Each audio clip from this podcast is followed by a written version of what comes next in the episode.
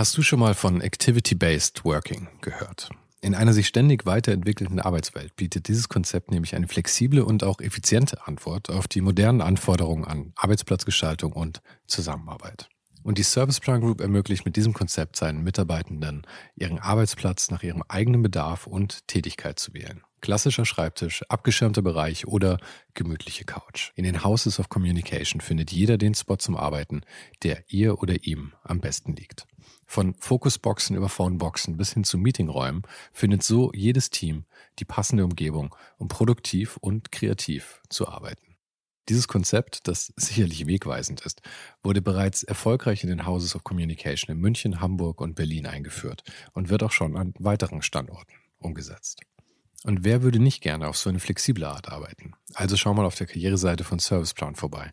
Den Link dazu findest du direkt hier in den Show Notes dieser Folge. Und vielleicht kannst auch du dann bald schon in den Genuss von Activity-Based Working kommen.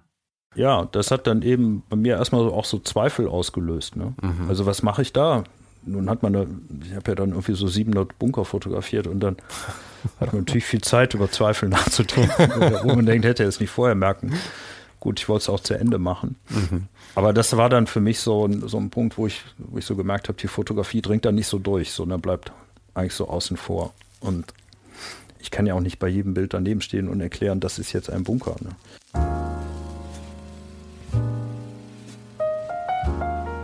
Nach ein paar Mal wurde mir klar, dass ich für meinen heutigen Gast erst sagen sollte, was er macht, bevor ich mit seinem Namen einfalle.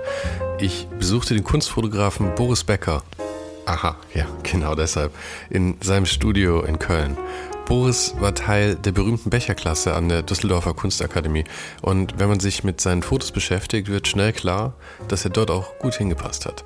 Seine Fotos passen hervorragend zu denen von seinen Vorgängern in der Klasse wie Candida Höfer, Gurski, Thomas Ruff, Strutt und bis zu den Bechers selbst.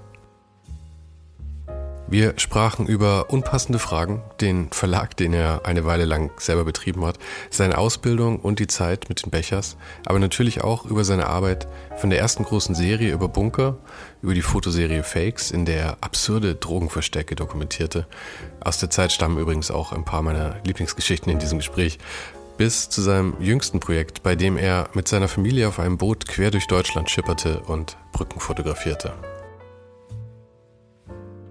Falls du den Podcast noch nicht abonniert hast, ist jetzt der beste Zeitpunkt für jede Woche ein offenes und ehrliches Gespräch mit Menschen aus Design, Kunst und Kultur. Abonnier den Podcast also jetzt gleich kostenlos in deiner Lieblings-App. Und jetzt viel Spaß mit Boris Becker.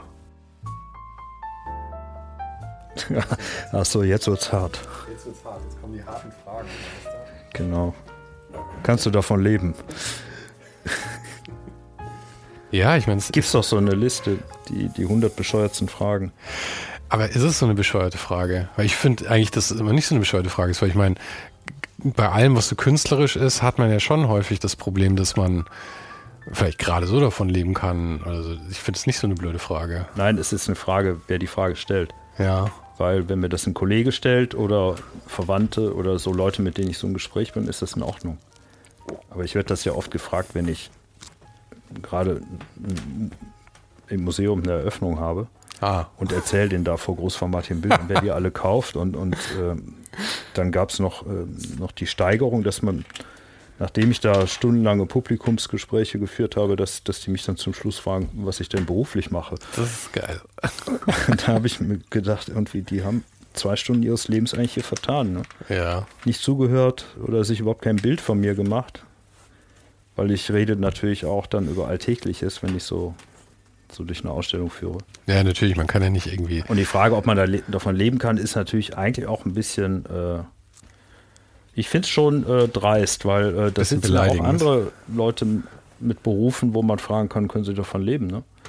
Architekten, ne? andere Selbstständige.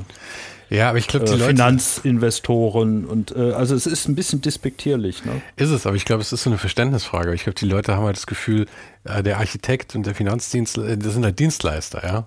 Und du bist Künstler. Und als Künstler ist es, glaube ich, da gibt es halt, also so in, in der breiten Masse, da gibt es halt dann ähm, äh, paar Leute, da gibt es halt dann, da kennen sie Picasso und vielleicht Rothko und äh, Fotografen kennt man dann ja eh schon wenige eigentlich. Und wenn, dann sind es eher Modefotografen, das sind wieder Dienstleister. Das heißt, ich glaube, gerade mit Fotokunst ist man so in, einer, in so einer Sparte, wo die Leute einfach nicht so ein, so, ein, so, ein, nicht so ein Verständnis für haben, dass das wirklich existiert als, als eigenständiges Ding. Ja, das ist ja, äh, man hat es ja jetzt in der Pandemie gemerkt, dass eben so diese Künstler dann eben auch, auch so in der sozialen Absicherung auch ganz weit hinten stehen. Auch so im, die Frage systemrelevant Kunst. Also da merkte man ja eigentlich, dass, dass das alles weggebrochen ist und dann auch in der öffentlichen Diskussion erst gesagt wurde, man muss jetzt die Kindergärten retten und die Schulen und die Krankenhäuser und, und alles andere und die Wirtschaft muss laufen. Und bis es dann irgendwie mal so einen Schwenk gab, bis es dann akzeptiert wurde. Mittlerweile ist es ja nicht mehr so der Fall. Ne? Aber äh, das richtet sich schon auch da ein, dass gemeinhin man denkt, dass man von Kunst nicht leben kann. Und ähm, oft ist es auch so von Leuten, die das eigentlich das Gegenteil wissen müssten. Also ich war ja in der Villa Massimo und da kam dann so eine Staatssekretärin rein und die sagte einfach, ja, alle, die hier sind, das, die leben eigentlich sowieso alle auf Kosten des Staates. Und Wann war es? Es war in den 90ern ja, ja, so, oder? 96, 97. Und ähm, da musste man sich anhören, dass man einfach da so von Staat des Gottes Gnaden da sein darf. Und da meinte eine befreundete Künstlerin, die sagt, die soll mit dem Mund halten. Ich habe gerade 40.000 Euro Steuern nachgezahlt. Mhm. also, aber wie gesagt, es ist eher die Frage, wer die Frage stellt ja. und in welchem Kontext. Mhm. Also wenn du mir das stellst, kommst du zurecht, okay. Oder wenn äh, befreundete Künstler mich fragen, wie läuft es denn so? Ne? Und da sagt man, ja, im Moment läuft es nicht so gut. Ich musste jetzt hier irgendwie was machen, wo er was mit der Faust in der Tasche macht, dann ist das alles in Ordnung. Ne? Mhm. Andersherum ist es natürlich, wenn man dann sagt, man hat gerade einen super Lauf, gucken die auch blöd aus. Also es ist in Deutschland auch immer so ein bisschen ja, man muss, man ein muss anderes immer, Thema. Ne? Man muss auch immer bescheiden sein. Ne? Also ja, weil äh, so im Ausland, gerade zum Außereuropäischen, da kann man ja schon sagen, boah, ich hatte jetzt einen guten Lauf, das finden die alle super, ne? Das neidet einem keiner was. Aber wenn man das hier sagt, oder wenn die Leute den Eindruck haben, dass es gut läuft, auch wenn es überhaupt nicht gut läuft, dann sagen die irgendwie, boah, dem geht's so klasse, also der ist durch und hm. ja. Aber das ist ja auch immer, glaube ich, ein zweischneidiges Schwert. Ich glaube, man muss da auch ein bisschen seinen Frieden mitmachen. Ich hatte vor ein paar Wochen habe ich mit Johann König geredet, dem, dem Galeristen in Berlin. Und der hat gemeint, er hat vor allem am Anfang, als es gut lief, hatte das jedem erzählt, der es hören wollte und der es nicht hören wollte, ja. Und ich glaube, man macht sich damit natürlich nicht beliebt, aber man macht sich begehrlich. Ähm, weil die Leute halt äh, schon angezogen sind von Erfolg. Und ich glaube, man muss sich da halt einfach entscheiden, was davon man möchte man lieber. Das Ansehen oder, oder die Sympathie. Als Galerist ist das vielleicht nochmal anders. Aber auch als Künstler, oder? Ich meine, die ja, Leute neiden einem den Nein, Erfolg wenn, auch. Wenn ich jetzt irgendwie auftrete und sage, mir geht es einem schlecht, können, können die jetzt aus Mitleid ein, Bier, ein Bild kaufen oder das ist, macht kein Mensch. Ne? Nee. Also äh, da muss man auch immer glänzen. Und äh, das ist, nee, das stimmt. Man will nicht beliebt sein, sondern begehrlich, ja. Und, aber trotzdem, als äh, Galerist hast du ja mehrere Faktoren. Du hast ja also äh, dein Standing in der Öffentlichkeit, du hast also gegenüber Kuratoren, also ich meine jetzt Museumsleuten richtig, mhm. so, die auch dicke Ankäufe machen, dicken Sammlern, ähm, ein anderes Standing und eben auch gegenüber Künstlern, weil als Galerist willst du ja auch die Top-Künstler haben. Und wenn du da begehrlich wirst, ist es von Vorteil, als wenn man so, so eine Galerie hier um die Ecke im alten Kiosk was aufmacht. Mhm. Und da freut man sich, wenn man von irgendeinem Blatt ausstellen kann von einem berühmten Künstler. Ne? Also das ist auch nochmal anders. Ne? Aber es ist halt Business. Ne? Ist es, Kunst, Kunst ist halt sehr viel Business. Das ist mehr Business und mehr oberflächliche Business, als man sich überhaupt denken kann. Ne? Ja. Das soll man sich nichts vormachen. du hast auch einen, äh, einen Verlag gehabt, oder? Den, der ist nicht mehr aktiv, oder? Genau, den hatte ich für sechs Jahre. Hm. Und wie, wie kam das zustande und warum ist es nicht mehr? Der Verlag ist eigentlich aus, äh, auch aus einer Tätigkeit äh, eines Projektraums, der Betreibung eines Projektraums entstanden.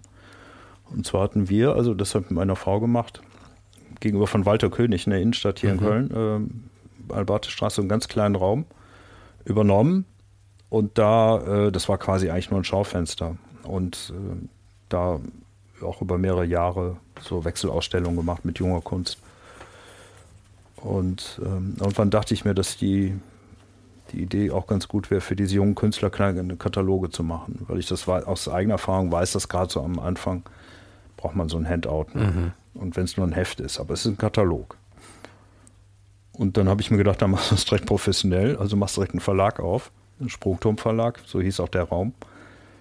Und ähm, dann hat sich das auf einmal so dermaßen entwickelt, dass ich dann ähm, neben der bildenden Kunst dann auch Literatur verlegt habe und ganz zum Schluss aber auch erst Fotografie. Also mhm. das wollte ich erstmal gar nicht. Ich wollte also erstmal doch andere Sachen machen. Und dann ist das ähm, ja, einfach über den Kopf gewachsen. Das heißt, ich hätte meine künstlerische Existenz aufgeben müssen, nochmal richtig Geld in die Hand nehmen, um den Verlag so ans, richtig ans Laufen zu bringen oder am Laufen zu halten. Ne? Und dann, dann bist du in so einer Mühle drin und Verlagswesen, klassisches Verlagswesen ist halt auch doch sehr stringent. Also das sind auch ganz klare Abläufe, ne, wie das funktioniert. Und man überschreitet ja auch so die Grenze vom und, äh, selber wenn produzieren es, zu Genau, und verlegen. da war ich da, ne, an der Grenze. So dass ich sage, ich habe so, ein, so, eine Spaßbude. Also es war ernsthaft, aber es mhm. war natürlich auch immer, hatte was Spielerisches. Oder es ist halt ein richtiger standardisierter kommerzieller Verlag mit äh, Geschäftsführung, mit Vertrieb vor allen Dingen, mit Messewesen, mit äh, Betreuung der Künstler und Schriftsteller, die dann ja auch alle wieder neue Publikationen wollen. Und dann bist du in so einem anderen Rädchen drin. Mhm. Und ähm, gerade dieses Verlagswesen ist, kämpft ja eh, aber da musst du halt bestimmte Sachen erfüllen, weil ein Buch ist ein Massenmedium, ne? Und das muss halt dann auch gedruckt und verkauft werden. Ja, und der Vertrieb ist halt das eben das, was du sagst. Das ist das, das, das Problem. Weil ich meine, dann ist ja immer die Sache, ich meine, heute musst du dann ja eh zweigleisig fahren, dass du es irgendwie selber vielleicht irgendwie unter die Leute kriegst. Dann aber willst du natürlich auch immer die Plätze in irgendwelchen Buchhandlungen, dass du auch entdeckt werden kannst tatsächlich von den, von den Liebhabern. Und da überhaupt erstmal hinzukommen, ist ja schon ein großer genau. Schritt auch. Wieder. Und wenn du ein Gedichtband machst mit 500 Exemplaren, dann ist das eigentlich ein Unding weil kostendeckend oder Gewinn, da musst du schon 1000 Bücher machen mhm. und die gut verkaufen. Und man kann selber so 100 Bücher verkaufen, 50 kriegt der, der die Literatin oder der Literat, die Schriftstellerin, mhm. äh, die, die bringen und, und dann verschickt man ein paar. Aber die anderen 900, das geht dann nur über den stationären Buchhandel. Mhm. Und dann braucht man eben Großhändler und Vertreter oder mehrere Vertreter, die dich mitnehmen oder eigene. Und die wollen aber alle, alle sechs Wochen, alle, alle, sechs Monate ein neues Programm. Das heißt, man muss auch weitermachen. Ne, da hilft kein One-Hit-Wonder, sondern man muss das halbe Jahr darauf direkt weiter. Dann kommt das Weihnachtsgeschäft, dann kommt das Frühjahrsgeschäft. Und sonst ist man nicht in den Buchhandlungen. Wenn man nicht in den Buchhandlungen deutschlandweit ist, funktioniert das Ganze nicht. Ja. Also ich war schon ganz gut dabei und dann hilft auch Amazon. Man schimpft immer auf Amazon, aber für kleine Verlage ist Amazon. Klar, du kriegst die Sachen raus. Äh, die kaufen das nämlich direkt dann von wieder den, den Distributoren, also von äh, äh, äh ach die KF, KN, die, die dann zugemacht haben, und Libri. Da bezieht Amazon das her. Und das ist eben buchhandelsunabhängig eine Plattform, wo du gut dabei bist. Ne? Also man kann ja auch selber mit als Verlag mit Amazon in Kontakt treten, das, das ist aber nicht so günstig. Da sind die Konditionen dann. Die sind schlechter. Und dann ist man bei Amazon quasi. Direkt, aber das heißt, du kriegst selbst mit dem Zwischenschritt mehr Geld, als wenn du direkt ja, zu Amazon ja, gehst. Ja. Wow, okay. Also man gibt ja an den Großhändler da irgendwie 40 oder 50 Prozent, habe ich auch schon gar nicht mehr genau, je nachdem.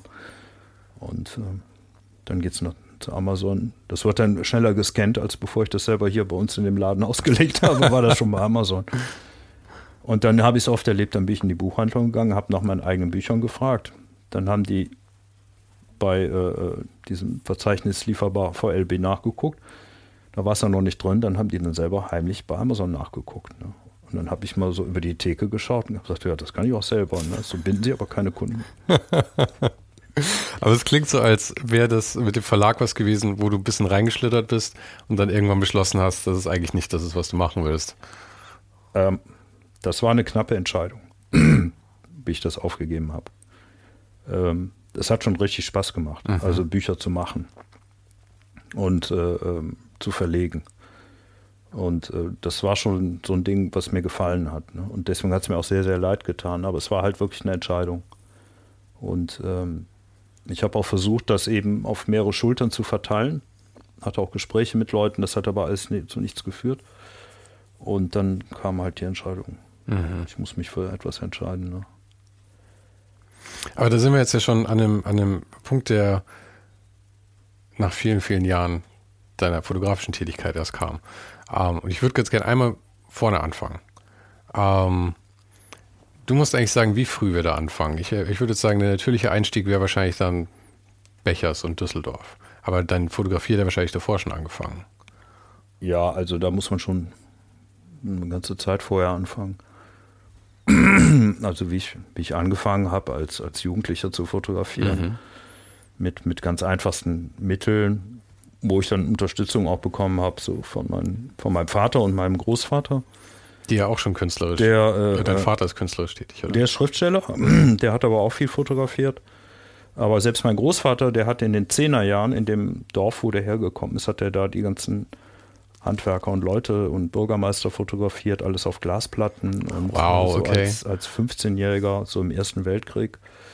Und war das, war das möglich? Weil ich, ich, ich habe keine Ahnung, wie das tatsächlich damals war, aber ich assoziiere immer mit so, so frühen Zeiten der Fotografie, und das ist ja frühe Zeiten der Fotografie eigentlich, hätte ich jetzt gedacht, dass das ein Riesenaufwand und auch finanziell irgendwie, dass man sich das als 15-Jähriger, dass das nicht möglich wäre. Ja, natürlich. Aber ähm, das war auch mehr Do-it-yourself. Ne? Mhm. Also heute, da kauft man sich nicht eine Digitalkamera ja, für 12.000 ja. Euro, sondern das war dann halt so ein, so ein Holzding oder mit, mit uns so einer was ich, Glasscherbe vorne als, als, als Optik. Mhm. Und äh, der hat das auch nicht so professionell gemacht. Aber das war halt eine Leidenschaft, die er Zeit seines Lebens äh, fortgetragen hat. Und äh, der hat dann in, in meinem Elternhaus, also ich bin mit meinen Großeltern aufgewachsen, hat er dann im Keller so aus Abfallholzen mir so eine Dunkelkammer da gebastelt. der ist eigentlich dann später Ingenieur geworden und hatte eigentlich beruflich damit nichts zu tun, aber privat war der immer sehr daran interessiert und mein Vater eben auch, aber ich bin nicht bei meinem Vater aufgewachsen, aber der hat das so aus der Ferne gefordert. Naja, aber so habe ich halt irgendwie so angefangen und erstmal nur das fotografiert, was mir so gefallen hat. Ich meine, letztendlich mache ich heute auch nichts anderes. Aber dann kam der Film dazu, dass ich eben sehr viel auch mit Super 8 gedreht habe. Und ähm, dann war ich mir nicht so sicher, was ich so machen wollte und bin dann nach Berlin gegangen und äh, habe da ähm, an der HDK hieß das damals noch und dann UDK und ähm, war ich da in der, in der, Filmklasse von Wolfgang Ramsport. Mhm. Das war eigentlich mehr so ein Exotenverein an der HDK, weil das hat irgendwie keiner ernst genommen. Die waren so für sich, da war so die tödliche Doris war da, die haben da ihre Sachen, die ersten Sachen produziert. Ne? Tödliche Doris? Ja. Sag, sagt mir jetzt gar nichts. Tödliche Doris ist äh, im Westberlin der 80er eigentlich gar nicht wegzudenken. Das ist so um Wolfgang Müller, die hatten immer so halt Musik gemacht und Aha. auch Filme und äh, haben sich aber allem immer verweigert. Ne? Also die haben, wenn da eine Galerie kam, dann ist keiner hingegangen. Weil, also von den Künstlern auch. Also es war mehr so ein Kollektiv dann, die Ja, ne? Doris. also ja da war so Tabea Blumenschein war mhm. dabei ne? und äh, ich habe das jetzt alles für mich nochmal wieder entdeckt. Ich kann, war damals so peripher nicht, nicht so richtig dabei, ne? aber so, das waren halt so Studienkollegen. Ich habe die dann so bewundert, bin immer hin, wenn die so Filmabende hatten oder wir haben dann damals immer so Filme von, äh, von einem Lehrbeauftragten, der hatte so ein Ladenlokal direkt an der Mauer und dann haben wir die Mauer weiß angestrichen und da unsere Filme drauf projiziert im Sommer. Und Wie alt so warst war du zu dem Zeitpunkt? Ähm, das war 82, 83 war ich, 22. Das heißt, das war dann nach Bundeswehr oder Zivildienst oder? Zivildienst habe ich gemacht und dann bin ich direkt, hatte ich noch so einen Urlaub und dann bin ich dann zum Semesterbeginn 82 nach Berlin gegangen. Okay. Und, ähm, Gutes Jahr, mein Geburtsjahr. Ja, genau. genau, habe ich eben auch dran gedacht. Und da habe ich dann schon auch viel fotografiert und ähm, Filme gemacht. letztendlich, das Filmen war dann für mich irgendwie wahnsinnig aufwendig zu, zu dem Zeitpunkt. Ne? Also ich wollte auch aus diesem Super 8-Ding raus, mhm. in Anführung so etwas professioneller werden. Mhm. Und das bedeutete aber direkt riesige Anlagen, auch damals Video. Das waren dann so Umatic-Bänder, die waren so buchrückenbreite Videobänder. Mhm. Und das Equipment war teuer und irgendwie habe ich mich dann nicht mehr so wohl gefühlt und dann mich auf die Fotografie konzentriert. Und da hat man mir damals zu verstehen gegeben, dass das, dass ich da hier nicht weiterkomme. Ne? Also das war. Mit der Fotografie oder? Ja, mit der Fotografie als Künstler, als eigenständigem künstlerischen Medium. Also nicht Fotografie, wo man drauf rummalt oder was man so mhm. als Versatzstücke benutzt oder als Mosaik oder in der Collage oder als Hintergrund oder was auch immer, sondern die Fotografie an sich. Das gab es nicht. Ne? Also richtig an, an Kunstakademien. Es gab zwar so an Volkwang zum Beispiel, aber das hatte mehr so einen editorialen Anstrich und war auch nicht so meine Richtung vielleicht. Und ja, und dann bin ich nach Düsseldorf gegangen zu Bechers. Äh, das war ja auch offiziell keine, keine Fotoklasse, sondern auch eine Filmklasse, oder? Hm, eigentlich war es sogar Bildhauerei, glaube ich. Bechers, die haben ja mal einen goldenen, goldenen Löwen bekommen auf der Biennale, mhm. aber auch nicht für Fotografie, sondern für Bildhauerei. Ne? Oh, echt? Das wusste Skulptur, ich nicht. Ne? Aha. Und ähm, ja, eigentlich war das schon die Klasse für Fotografie doch. Aber Fotografie. Du kommst aus Köln, oder? Ja. Bist nach Berlin gegangen ja. und hast dann gesehen, dass Düsseldorf die beste Anlaufstelle wäre eigentlich. Was eigentlich gleich wieder ums Eck ist, ja. Ja, ja. War dir das recht oder wärst du gern weiter weggeblieben?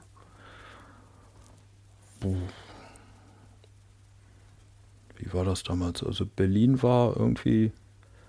Weißt du, so ein Alter, da, man ist ja, ja auch erstmal irgendwie froh, wenn man erstmal ein bisschen wegkommt.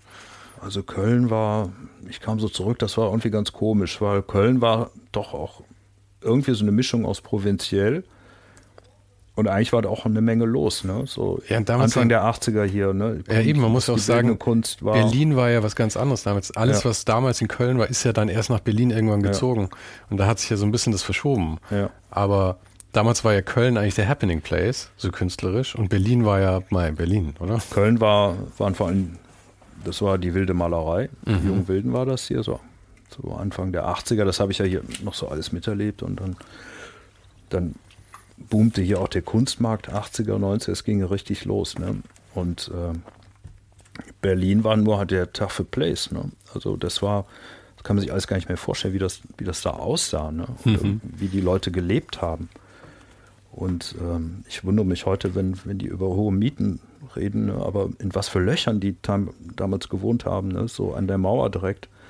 Da gab es ein Klo im ganzen Haus, da gab es keine Dusche, alle Kohlenheizung. Dann Berlin war nur Kohleheizung, das hat gestunken. Ja, ja, und vor allem die, diese Etagen-Plumpsklos, die haben mich fertig genau. gemacht. Da kann ich mich noch dran erinnern. Da war ich klein dann, aber die jetzt ist das alles saniert worden. Es ist, dann ist natürlich, wird das alles sehr teuer. Ne? Mhm. Und äh, wenn man das dann noch energetisch haben will und es soll noch gut aussehen und denkmalgeschützt, ja, und dann ist es natürlich eben dadurch, dass es halt so eine kulturelle Anlaufstelle auch für alle geworden ist, ist es halt ich meine, die Mieten reflektieren ja nicht nur den Zustand der Gebäude, sondern vor allem halt eben, was Berlin irgendwie repräsentiert.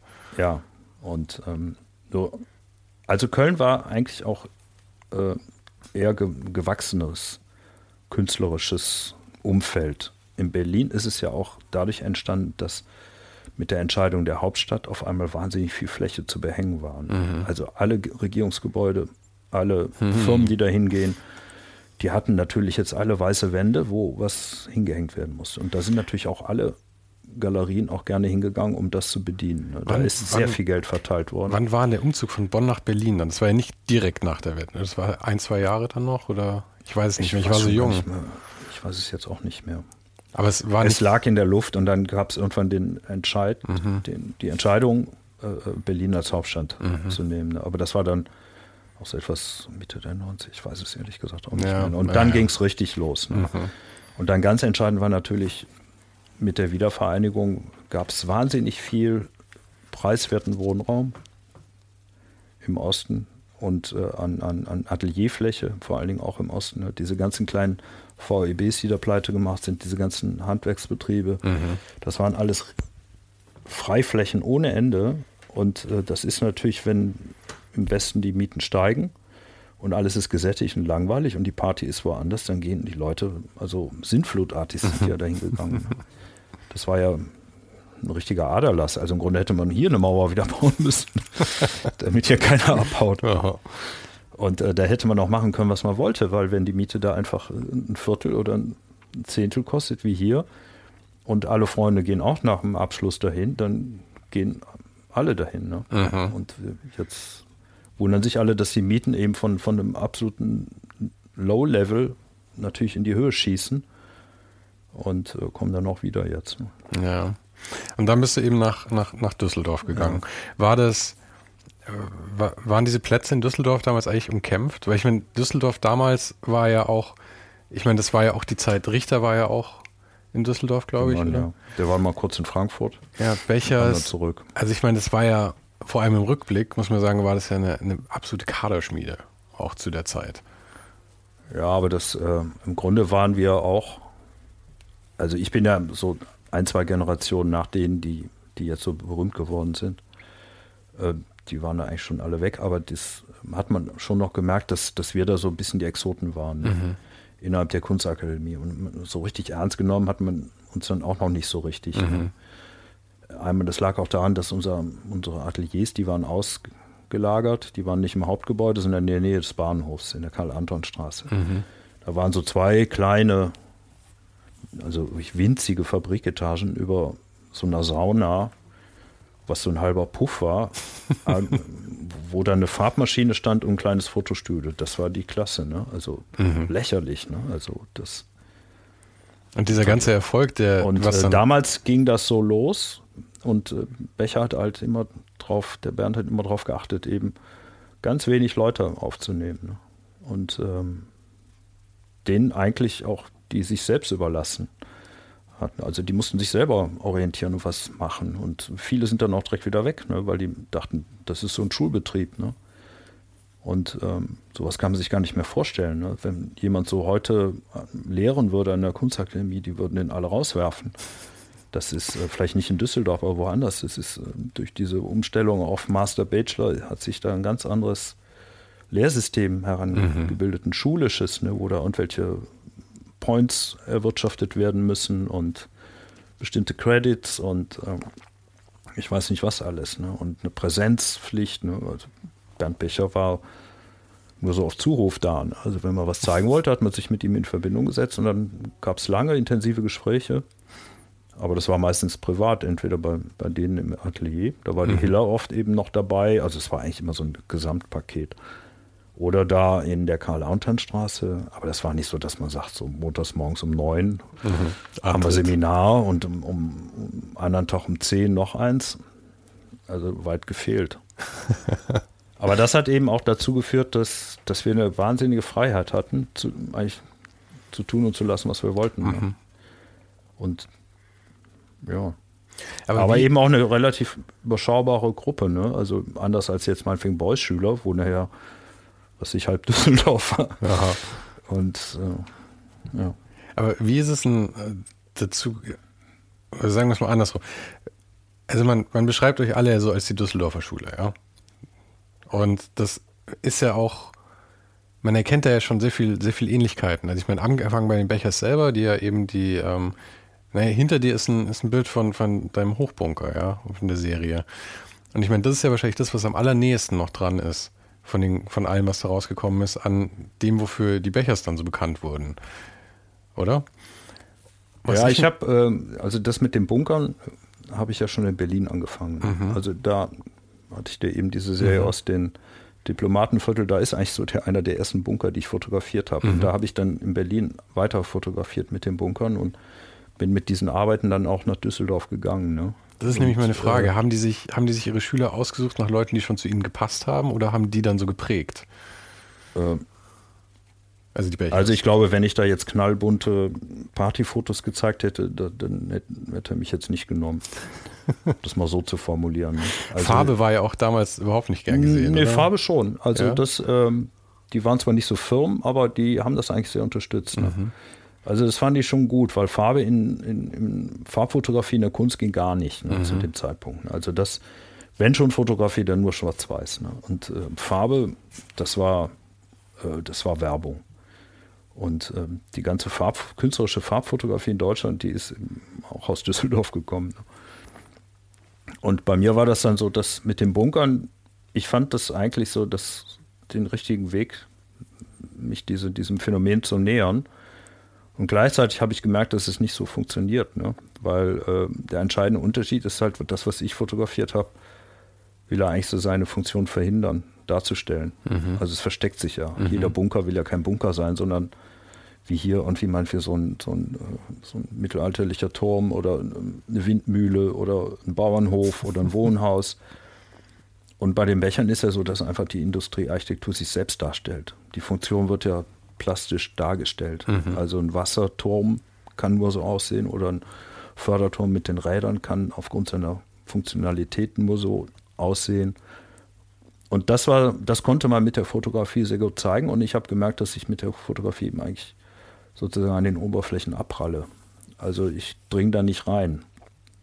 Ich zeige was, was es nicht ist. Aber das, das, bringt ja gerade eigentlich auch ein Element rein, das so ein bisschen fast was Absurdes hat und auch, dass man was sieht und dass es dann aber eigentlich was anderes ist, als was man denkt. Das bringt ja auch was Spielerisches rein, was eben davor dann nicht da war. Ja, das hat dann eben bei mir erstmal auch so Zweifel ausgelöst. Ne? Mhm. Also was mache ich da? Nun hat man, da, ich habe ja dann irgendwie so 700 Bunker fotografiert und dann hat man natürlich viel Zeit, über Zweifel nachzudenken, wo man denkt, hätte er es nicht vorher merken. Gut, ich wollte es auch zu Ende machen. Mhm. Aber das war dann für mich so ein, so ein Punkt, wo ich, wo ich so gemerkt habe, die Fotografie dringt da nicht so durch, sondern bleibt eigentlich so außen vor. Und ich kann ja auch nicht bei jedem Bild daneben stehen und erklären, das ist jetzt ein Bunker. Ne? Ich habe aber auch schon erlebt, dass ich Ausstellungen hatte, wo dann 100 Arbeiten hingen und man redet mit jemandem zehn Minuten und dann fragt er, redet er immer von Gebäuden und ich merke, er hat gar nicht verstanden, dass das Bunker sind. Mhm. Und das äh, finde ich natürlich auch seltsam. Ne? Und das hat dann so quasi so einen kleinen Riss zwischen Bechers und mir gegeben, wo ich, wo ich, äh, wo diese, also man kann es immer ablesen, man kann auch Typologien bilden, um diese Formen zu vergleichen. Und bei mir kann man das eben nicht, weil man kann nicht was miteinander vergleichen, was es, was nicht bei sich sein will. Mhm. So habe ich das jedenfalls als Schwierigkeit verstanden. Man kann zwar so Formen vielleicht vergleichen, aber es, inhaltlich geht das nun gar nicht. Ne? Mhm. Also da trennt sich was.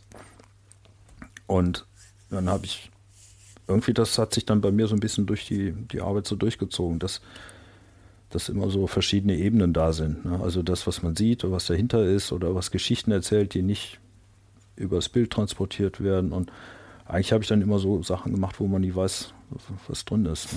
Ne? Hi, ich reise kreuz und quer durch Deutschland zu meinen Gästen und du kannst jetzt ein kleines bisschen dabei helfen, dass ich mir das auch weiterhin leisten kann. Auf patreon.com slash ohne den Hype kannst du jetzt Supporter werden und dafür gibt es dann auch noch regelmäßig Sneak Peeks auf kommende Gäste nur für Supporter und einen exklusiven Bonus-Podcast, in dem ich jede Woche und zu jedem Gast ein bisschen aus dem Nähkästchen plaudere. Den Link findest du auch nochmal in den Show Notes und auf der Website. Du kannst ja jetzt gleich mal reinschauen, während dieser Podcast noch weiterläuft. Vielen Dank schon mal vorab und jetzt viel Spaß mit dem Rest unseres Gesprächs. Aber wie ging die Entwicklung dann weiter? Weil ich meine, da sind wir jetzt immer noch in den, in den frühen 80ern, Mitte 80ern. Du warst dann, glaube ich, Meisterschüler ab, ich weiß nicht, 85 oder sowas, kann das sein? Das war so in 88. 80, 89 so. Erklär mir mal kurz, was das eigentlich tatsächlich so richtig heißt, Meisterschüler mhm. dann.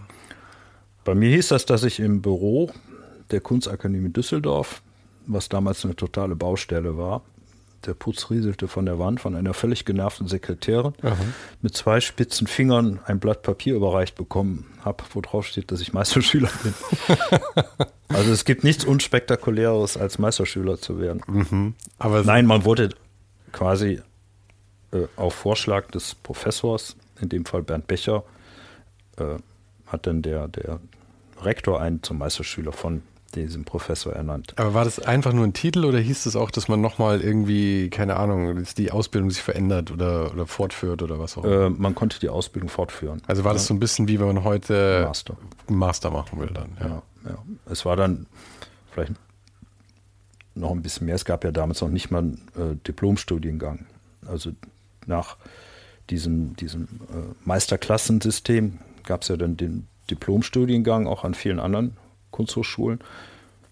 Und danach gab es dann nach Ende dieses Bologna-Prozesses und der Europäisierung der Ausbildung eben dieses Bachelor-Master-System. Mhm. Das sind, und wir waren, oder ich war dann eben noch nicht mal in diesem Diplomstudiengang. Mhm. Also danach haben alle Kunsthochschulabgänger ein, ein Kunstdiplom bekommen, ne? wo, wo, ich sage, was willst du denn dafür kaufen? Ne? man kann es auf die Visitenkarte also, schreiben. Kann man und das ist für die Rente wichtig. Was ist das dann, Diplomkünstler so, ja. oder was Diplomkünstler. Das ist ja so, geil. Ja, und jetzt ist man Master oder also Düsseldorf macht das konsequent nach wie vor nicht. Das kann man jetzt gut finden oder nicht, aber äh, komischerweise kommen sehr, sehr viele Leute aus dem angelsächsischen Raum gerne dahin und sagen, wunderbar, dass das hier so ist. Ne? Das ist natürlich ein völlig antiquiertes System, dass man so diese Meisterklassen, also man geht hin, dann ist da ein Genie, himmelt man mhm. an und muss sich da durchknechten, bis man den Meisterschüler hat und dann muss man sich davon lösen. Ja, ja. Also das ganz verkürzt und ganz plump ausgedrückt. Ja, aber es geht ja auch immer bei sowas, äh, das ist ja so eine, so eine, naja, es ist ja fast so, in dem künstlerischen Bereich ist es ja häufig so, dass fast von Gottes Gnaden wurde dir diese Transmission gegeben dann, ja. Es, es geht ja um den Ruf letzten Endes dann, oder? Dass man halt sagt, okay, ich wurde auserkoren, Meisterschüler.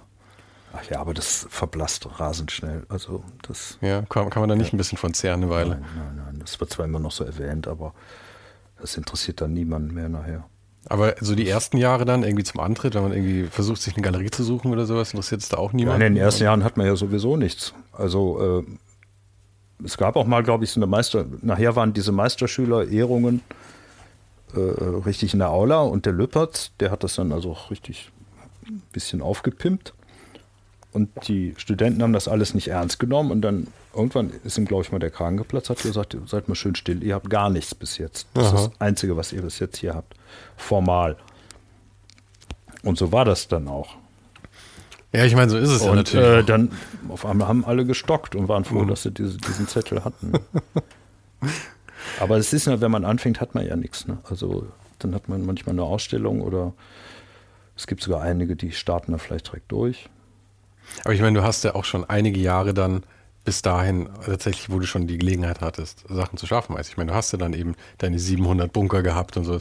Ich meine, das ist ja auch ein Commitment und das, erfordert ja einfach Zeit. Also es ist nicht so, als hättest du nichts, sondern du hast ja schon Arbeiten.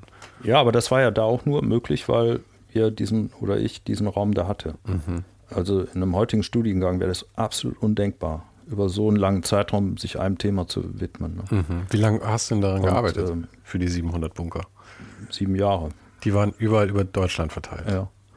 Und wie hast du dir das, äh, ich meine, bist du mit dem Auto gefahren oder mit dem Zug oder, ich meine, das kostet nee, ja auch. Auto. Nee, es fing, wie gesagt, in Berlin an. Dann habe ich das hier im Rheinland fortgeführt und da merkte ich, das trägt irgendwie. Mhm. Und dann habe ich das halt Westdeutschland war, das war ja damals mhm. noch vor der Wende, ähm, äh, ungefähr so 50 Städte angeschrieben, wo ich Bunker vermutet habe, weil es gab, jetzt hört sich alles ein bisschen technisch an, so eine äh, Luftschutzordnung. Mhm. Also nach den ersten Luftangriffen wurden, wurden die deutschen Städte in Luftschutzordnung erste, zweite, dritte Klasse eingeteilt. Das kennzeichnet einfach die Bedrohungslage. Und ich habe da gab es auch Karten, wo diese Städte eingezeichnet worden sind. Und anhand dieser Karten und dieser Unterlagen habe ich halt die Städte ausgesucht und angeschrieben. Und das waren ungefähr 50 Stück. Und ich habe halt von den meisten Städten auch Antworten erhalten. Entweder es gibt keine oder nur Stollen, die mich dann nicht interessiert haben, mhm. also unterirdische Bunker. Und die anderen bin ich dann einfach abgefahren, diese Städte. Und das hat da schon ein paar Jahre gedauert weil, wie du sagst, ich konnte nicht immer fahren, weil es war nicht immer Geld da oder irgendwie musste jobben oder was, hat was anderes vor. Und ja, aber ich, ich habe da schon kontinuierlich dran gearbeitet. Und mit diesem Konvolut, was dann mit Mittelformat und Kleinbild, als ich erstmal fotografiert habe, habe ich eine Auswahl getroffen und bin dann nochmal hingefahren. Und dann eben mit, mit, nur, mit einer anständigen Kamera, um die mhm. dann richtig, richtig zu fotografieren, aber dann richtig so zu inszenieren. Ne? Und das hat dann noch mal ein paar Jahre gedauert. Ne? Und dann irgendwann 90 habe ich dann die letzten Sachen gemacht, also sechs, sieben Jahre so ungefähr. Mhm. Und hast du parallel schon an anderen Sachen auch gearbeitet oder warst du wirklich komplett fokussiert darauf? Ähm, ja, ich habe so andere Häuser fotografiert, ein bisschen Landschaft, aber eigentlich habe ich, war das so das, das Thema. Ne? Mhm. Da bin ich so, so durchgetaucht. Ja, ist immer so lustig, wenn, wenn du mich vor zwei Jahren gefragt hättest, irgendwie, was ich, was ich darüber denke, dann hätte ich gesagt, wie, das kann doch nicht sein, dass man jahrelang nur dasselbe Thema macht. Auf der anderen Seite, ich habe jetzt eben auch eine Fotoserie gestartet, die, äh, wo, es um Innenräume geht und immer eine Person drin. Und der Prozess ist natürlich quasi derselbe. Ich suche mir jetzt Sachen raus, ich schreibe an, ich fahre dann dahin und dann muss man schauen, wann man das schafft und alles.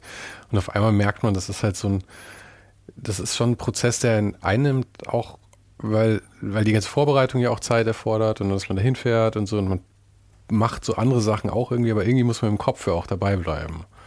Das ist das. Also man,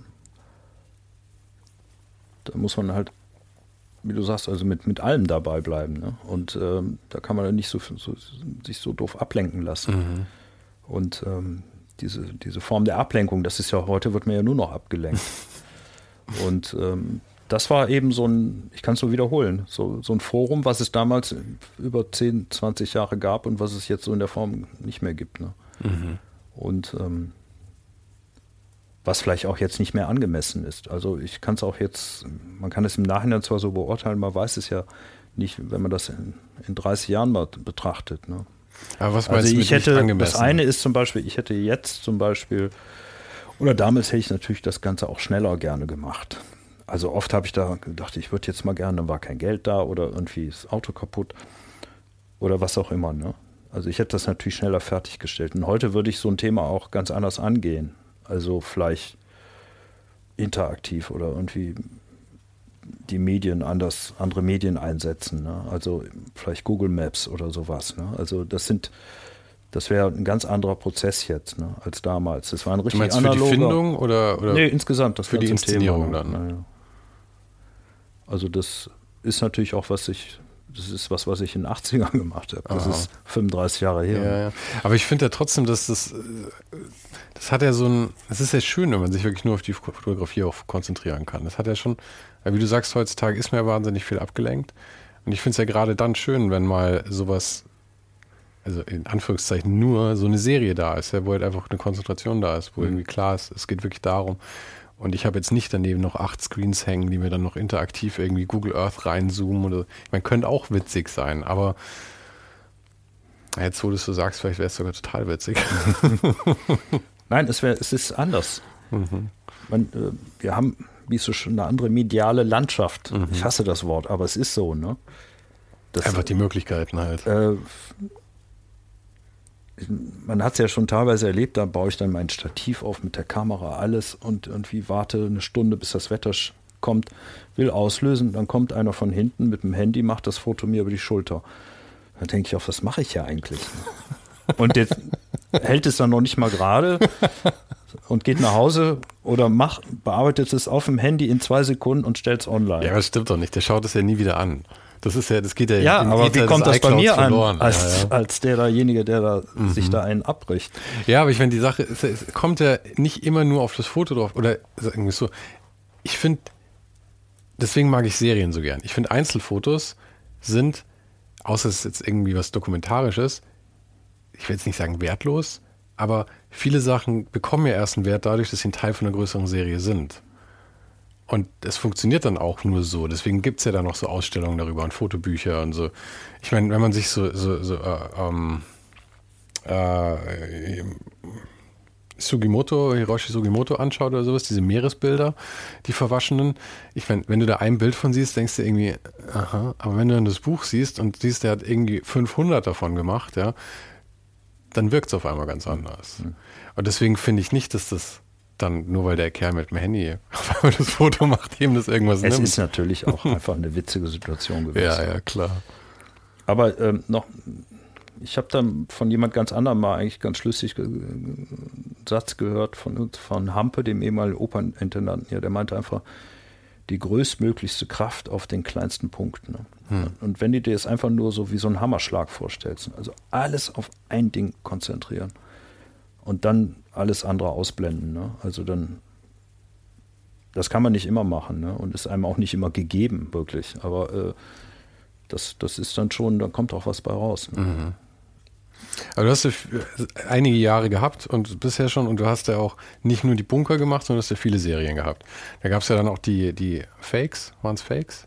Und das waren ja eigentlich immer so Platzhalter quasi, oder?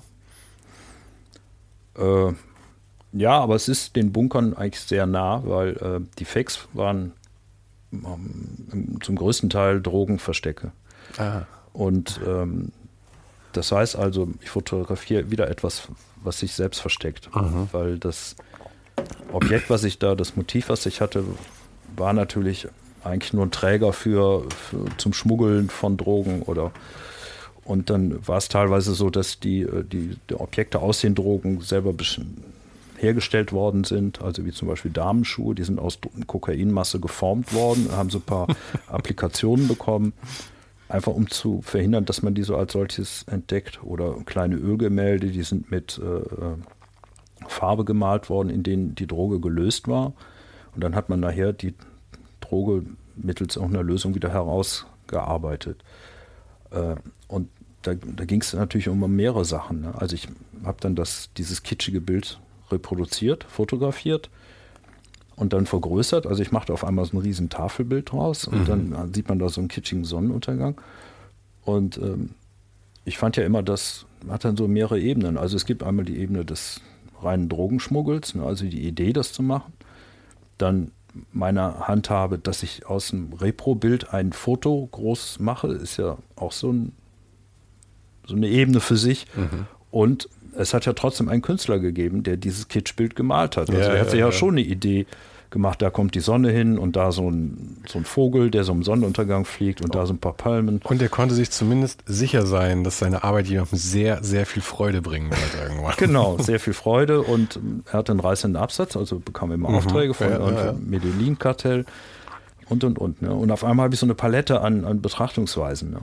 Und äh, aber jedes, sagen wir mal, jedes Fake-Motiv hatte eine andere Idee und eine andere Herangehensweise. Also es gibt, es ist eine Serie, aber es ist total heterogen. Ne? Also mhm. du, du, hast eben Reproduktion, du hast Objekte, du hast äh, kleine Arrangements. Es ist ja nur eine Idee, die sie eigentlich zusammenbringt und nicht, genau, nicht, nicht ne? die Dinge an sich. Ja. Und äh, du hast eben gesagt Serie, ich finde es sehr gut, aber ich fand nicht dieses Geschlossene einer Serie. Das hat sich bei mir auch so ein bisschen geändert. Das, und jetzt eigentlich wieder zurück, zeige ich erzählen wir gleich noch drüber, dass, äh, dass man eigentlich eher so eine Gruppe hat. Also so eine Idee oder so, so eine Annäherung an etwas und ähm, es ist doch eher ein lockerer Zusammenhalt. Ne? Mhm. Also ich hatte zum Beispiel auch mal so eine Arbeitsgruppe oder Familie, Artefakte. Und das ist eigentlich sehr, sehr, auch sehr heterogen. Also Oberflächen in Architekturen, in Stillleben, in Landschaften, die, wo sich das aber irgendwo trifft. Ne? Also mhm. ob man eine geriffelte Spur auf dem Acker hat oder eine geriffelte Spur an der Hauswand oder auf dem Teppich oder auf einer äh, Gartenliege oder so. Ne? Und das ist aber die gleiche Herangehensweise, aber völlig unterschiedliche Materialien und Motive. Und da kann man zum Beispiel schlecht jetzt eine Typologie draus machen. Ne? Also sowas Strenges, was dann so in einem Tableau kommt. Sondern es sind heterogene Bilder, aber äh, gleiche, gleiche Versuche, dieses, diesem, sich diesem Phänomen oder der, so einer Geistes- oder so einem Gefühl zu nähern. Ne? Mhm. Mit, der, mit, den, mit den Bunkern hast du ja ähm, dann gewusst, wie du Ansprechpartner findest. Hast du für die Fakes dann mit dem Zoll zusammengearbeitet oder wie? ja, es waren, kann man beide sagen, die gleichen Leute. Ne? Also, ja. Ja, bei den Bunkern war das, muss ja noch, können wir noch erzählen, es war ja wirklich analog. Also ich habe mit einer analogen Schreibmaschine jeden Brief einzeln getippt. Mhm an die Luftschutzämter oder an die Feuerwehr und Zivilschutzämter und bekam dann Antworten, dann nochmal getippt und dann auf Karten alles mir so zusammengestellt. Das heißt, es waren Wochen, die das gedauert hat. Allein ja. das, diese, diese, diese Vorbereitung war dann schon. Ich hatte so ähnlich wie hier dann so eine Deutschlandkarte, mhm. da hatte ich dann so Fähnchen, wo die Leute geantwortet hatten oder wo ich hier war und nicht mhm. war. Also das war so ein strategisches Vorgehen. Ne? Ja, ich das habe ich zum Schluss gedacht habe, auch so. Ich mache das eigentlich genauso wie die Leute, die die Bunker gebaut haben. Ne? Die mhm. haben wahrscheinlich auch eine Karte gehabt. Wo haben wir denn schon Bunker gebaut? Ne? Strategisch gut gelegen. So, genau. Ne? Du hättest ja irgendwann dir selber noch die Aufgabe stellen können, dass du versuchen musst zu erraten, wo die Bunker sind. Weil eigentlich müsstest du ja irgendwann mal verstanden haben, wahrscheinlich, ich wo sie zum gut. Schluss, das hat sie ein bisschen gelegt, aber ich konnte intuitiv spüren, dass mhm. jetzt gleich ein Bunker kommt. Ja. Also es gibt so bestimmte Gegenden, wo ich die Adressen nicht hatte, aber so Eisenbahnanlagen, Industrieanlagen, da mhm. wusste ich, hier muss jetzt ein Bunker stehen. Mhm. Also wenn man irgendwo lang fährt, in unserem Güterbahnhof, da wusste ich, da stehen jetzt zwei Bunker. Das geht gar nicht anders. Ja. Und dann stehen die da. Ne? Das ist zwar ein sehr nutzloses Wissen, aber es ist trotzdem irgendwie beeindruckend, wenn man sich so geschult Weiß man ja darauf, nicht, wenn es mal ernst wird. Ne? du bist der Einzige. Boris Becker ist der Einzige, der noch auf die schnelle Bunker findet. nein, nein. Mittlerweile gibt es im Internet, wenn du da äh, Bunker in, da bist du bestens versorgt mhm. mit allen möglichen. Es gibt so viele Ortsgruppen, die, die sich jetzt um Bunker kümmern und äh, die, die, äh, es wird einem schwindelig, wenn man da reinguckt. Ne? Mhm. Und mit den Fakes lief es dann genauso? Ja, und da hatte ich jetzt nicht so viele Städte angeschrieben. Das war eigentlich hauptsächlich der Zoll, mhm. das Zollkriminalamt. Die haben ja bestimmt das Zeug auch eingelagert in Lagern. Das heißt, man kann wahrscheinlich abgraben in einem Lager fünf oder sechs Sachen. Ja, die haben dann, immer, es war so, das ging auch über mehrere Jahre. Ich hatte einmal erstmal ein, zwei Objekte gesehen, die mich einfach so visuell gereizt haben. Das war so ein ganz, wie so Kolani-haft, so ein, so ein Frisierstuhl aus Kunststoff, mhm. also so äh, ganz geschwungen aus einem Stück, wo man sich reinsetzt und da hinten war auch so ein Becken. Und das fand ich einfach als Objekt toll. Ne? Und da habe ich gefragt, ob ich das fotografieren durfte. Und er sagte, ja klar. Und da war ich schon sehr überrascht, dass die mich da so ein Drogenversteck fotografieren lassen. Und dann habe ich noch so andere Objekte entdeckt und auf einmal hat das dann zwischen diesem Mitarbeiter und mir so ein bisschen gefunkt. Der fand das nämlich ganz gut, dass sich so ein Künstler dieser Thematik nähert. Mhm.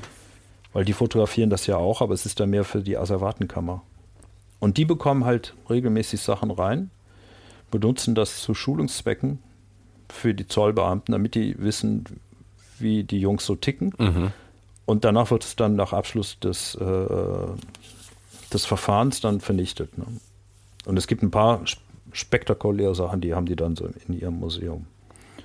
Und es gab einige Sachen, die durfte ich dann fotografieren, aber noch nicht veröffentlichen. Oder ich, einige Sachen durfte ich überhaupt nicht fotografieren, weil die noch wirklich top secret waren. Also damals war ja auch so, was war da? Also es war so, aus dem Irak waren so ein paar Sachen dabei, wo so Objekte hingeschmuggelt worden sind, die sind anders deklariert worden als Kugelschreiberminen, dienten aber für eine Urananreicherungsanlage. Ne? so, ne? Und das wollten die natürlich jetzt nicht, dass es so publik wird. Mhm. Oder äh, diese Exocet-Raketen, die wurden dann in Teilen dahin geliefert und die sahen dann aus wie so Kirchensachen, also wie so eine Monstranz. Oder wurden natürlich auch anders deklariert. Ne? Ja. Wobei ich dann auch gelernt habe, dass die Exocet-Rakete Nachfolger der V2 ist. Ähm, das ist einfach deswegen so, weil das eine ganz super durchgesetzte, einfache Technologie ist, die jeder Ingenieur eigentlich entwerfen und betreiben kann. Mhm. Und ähm, die haben die ja auch ganz gut eingesetzt. Ne? Das, das war ja trotz dieser Einfachheit haben die doch den Amerikanern und den Franzosen ziemlich einen Ärger bereitet. Ne? Und das ist ja eine französische Rakete. Aha. Ja, mit den Waffen war das ja oft so. Diese Maschinengewehre, die dann auch heute noch irgendwie von der Taliban verwendet werden und so, sind halt einfach, sind halt einfach äh, Sachen, die sind 40 Jahre alt oder älter. Die haben sich halt einfach bewährt, sind einfach ja. zu reparieren. Das ist halt so, wie wenn man, wie wenn man einen alten Golf fährt, der lässt sich halt überall reparieren. Ja, zum einen, aber zum anderen sind das natürlich all die Sachen, mit denen man die ausgerüstet hat. Mhm.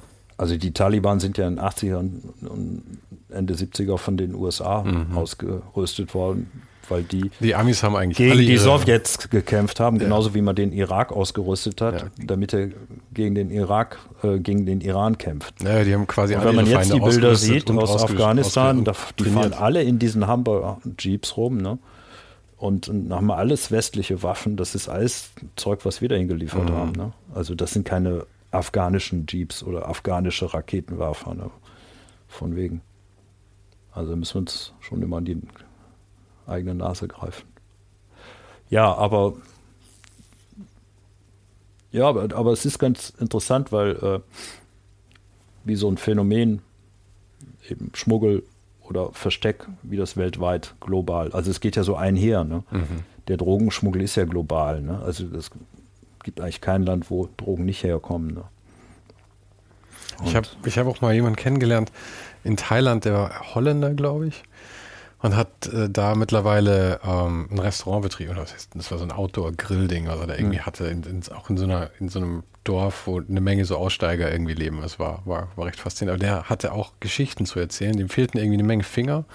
Ich habe immer gedacht, die wurden ihm irgendwie abgehackt beim Drogenkartell. Nee, er hat nur den Böller nicht rechtzeitig losgelassen. Aber, aber er hatte tatsächlich spektakuläre Geschichten zu erzählen. Er war nämlich dann auch irgendwann, ich glaube in Kolumbien tatsächlich lange im Knast, ja. weil er mit dem Drogenschmuggel auch angefangen hat. Ich glaube irgendwo in Amsterdam oder so am Flughafen zuerst, weil er da gearbeitet hat. Mhm, da ist auch viel. Und damals gab es keine Kontrollen für die Mitarbeiter im Prinzip. Das heißt, die sind aber mit Pizzakartons reingelaufen mhm. und haben die voll gemacht, ja. Und sind dann wieder rausgelaufen und haben das so halt da rein und rausgebracht. Nur irgendwann wurde er halt dann etwas zu übermütig und als das Ganze dann eher dann auch international unterwegs mhm. war, wurde er leider in Kolumbien dann hops genommen. Aber äh, es gibt wilde Geschichten. ich habe ein Objekt fotografiert, das ist so ein Aschenbecher und der aus einem komischen Material und das ist eben auch eigentlich so, so, ein, so ein äh, Opiumblock mhm. mit so einer kleinen äh, äh Metall, so ein, so ein, so ein Bronzeding, wo man dann die Asche so abstippt, aber dieses Plastik oder dieser Kunststoff ist, Opium. reine, reines Opium. Und das, das ist geschmuggelt worden von dem Chef der Flughafenpolizei. Echt? Ich weiß gar nicht mehr welcher Flughafen, ich glaube irgendwo in Deutschland oder weiß nicht. Ja, und der ist natürlich immer durchgegangen. Mhm. Und dann irgendwann war dann ein Beamter, ein junger Typ, sagt, kann ich mal Ihre Tasche sehen? Dann sagt er, sind Sie verrückt? Wissen Sie, wer ich bin? Ja, Sie sind der Chef der Flughafenpolizei, aber darf ich Ihre Tasche sehen? Unverschämtheiten sind gefeuert. Nee, Sie können mich feuern, aber erst machen Sie die Tasche auf. Mhm. Dann hat er, jahrelang hat er geschmuggelt. Wahnsinn, aber es ist bestimmt auch einfach wahnsinnig verlockend. Ich meine, das Gehalt ist wahrscheinlich nicht irre und ich meine, für so einen genau. Opium-Aschenbecher möchte ich nicht wissen, was du kriegst dann. Genau. Und da hat man natürlich dann viel, viel aufgedeckt. Es war ja sogar innerhalb des Zolls. Also da gab es auch so einen Skandal. Die haben da auch irgendwie sich irgendwie gegenseitig Sachen zugeschoben. Jetzt mhm. nicht mit Drogen, aber es geht, geht ja auch um Schwarzgeld und mhm. so weiter. Ne?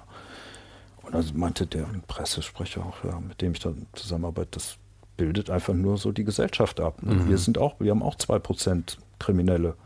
Vielleicht etwas weniger, weil wir ein bisschen sieben, aber die Verführung ist genauso groß. Ne? Da sitzt da so ein Beamter mit 3000 hier nach Hause, trägt und dann kommt da einer und bietet ihm 30.000. Also ja, die Verführung ist natürlich noch größer, weil Gelegenheit macht Diebe. Ich ja, meine, ja, da ist es halt auf einmal. Aber erzähl mal, was, was, was. Und das war so, dass ich dann da vor Ort mit einer kleinen Digitalkamera da Notizen gemacht habe. Mhm. Und dann bin ich immer mit einem großen Studio-Equipment ins, in diese Kaserne gefahren und habe dann da fotografiert. Ne? Also richtig mit Hintergrund, große Blitzanlage mhm. und so weiter. Ne? Ich durfte die Sachen natürlich nicht mit nach Hause nehmen. Einige Objekte durfte ich nur unter Aufsicht fotografieren, weil die dachten, ich würde mir da so ein bisschen Kokain rausbröseln.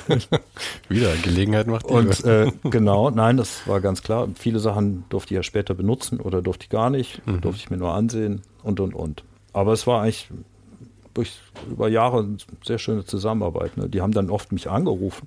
Herr Becker, wir haben wieder gerade eine Ladung bekommen. Und dann bin ich dahin. Super. Und dann habe ich dann so wieder ein paar Tage so abgearbeitet. Mhm. Das ist ja auch immer ein schönes Gefühl, wenn die Leute auf einmal so einen Enthusiasmus für das Projekt entwickeln. Das ist ja immer. Ich habe es also sogar mal ausgestellt. Die haben mal so einen Takt auf eine Tür gemacht, da habe ich mhm. zwei Bilder hingehängt. Die waren Beamten waren hellauf begeistert. Mhm. Und das waren so riesen Dinger. Da hing dann da so irgendwie so, irgendwie so, so, so ein Piranha, auch auf so einem Kokainblock. Und da sieht man diesen Piranha und denkt immer, was soll denn jetzt dieser blöde, blöde Piranha? Und da geht es gar nicht drum. Der soll nämlich ablenken von dem Träger, mhm. der aus Kokain besteht. Und der ist in so einem Acryl-Ding eingegossen und darunter ist das reine Kokain. Ne? Und alle denken, ich, ich habe jetzt, nee, ich habe eigentlich die, diese Drogengeschichte fotografiert. Mhm. Und der Piranha, der so aber da rausspringt, der. Äh, aber du sagst ja, mit den, mit den Bunkern hattest du auch schon, dass das, ähm, dass es halt äh, nach was anderem aussieht, als was es eigentlich ist.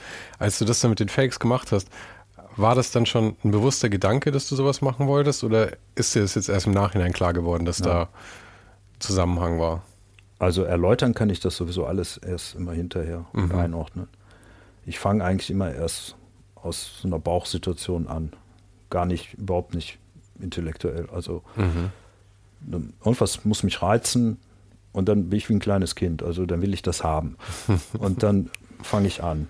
Und dann entweder es, es reizt mich weiter und es, es, trägt sich und dann verselbstständigt sich das. Ne? Und dann äh, ist man da oft nicht mehr selber Herr drüber, sondern folgt eigentlich dem. Und im Nachhinein kann ich das dann einordnen und dann sehe ich, ah, mit den Fakes, im Grunde war das so ein bisschen auch so wie mit den Bunkern. Aber ich habe nicht gesagt, jetzt die Bunker, das ist so eine Irreführung und jetzt muss ich das irgendwie mhm. mit Plagiaten irgendwie weitermachen. Nee, gar nicht. Aber meinst du, das ist dann Zufall oder meinst du, das reizt dich tatsächlich, diese, dass es was anderes ist? Ich meine, es kann bei zwei Sachen, muss man sagen, kann es natürlich auch ja. sein, okay, das, das ist jetzt ein ja. Bezug, den du jetzt halt irgendwie herstellst, dann, der für dich dann irgendwie auf einmal klar ist, aber das heißt nicht, dass er zwangsläufig, dass das nicht äh, die Motivation war. Oder meinst du, es war die Motivation? Solche Sachen ziehen dich einfach an. Ja, doch auch. Also mich zieht auch schon immer was an, was schräg ist. Mhm. Oder wo man nicht so sicher ist, was es ist. Ne? Also nun kann man da nicht immer eine riesen, riesen Serien draus machen. Ne? Also das oft langweilt es ja auch. Aber dann mache ich dann wieder Serien, die erst recht langweilen. Oder die, die, so jetzt, was ich letztes Jahr gemacht habe, was wir jetzt am Sonntag vorstellen, ist eben dieses Brückenprojekt. Ne? Da, wo ich im, über, über diese Strecke von ganz Europa habe ich ja äh, auf einer Schiffsfahrt von Holland bis Polen bis nach Stettin über die innerdeutschen Wasserstraßen habe ich alle Brücken fotografiert. Ne?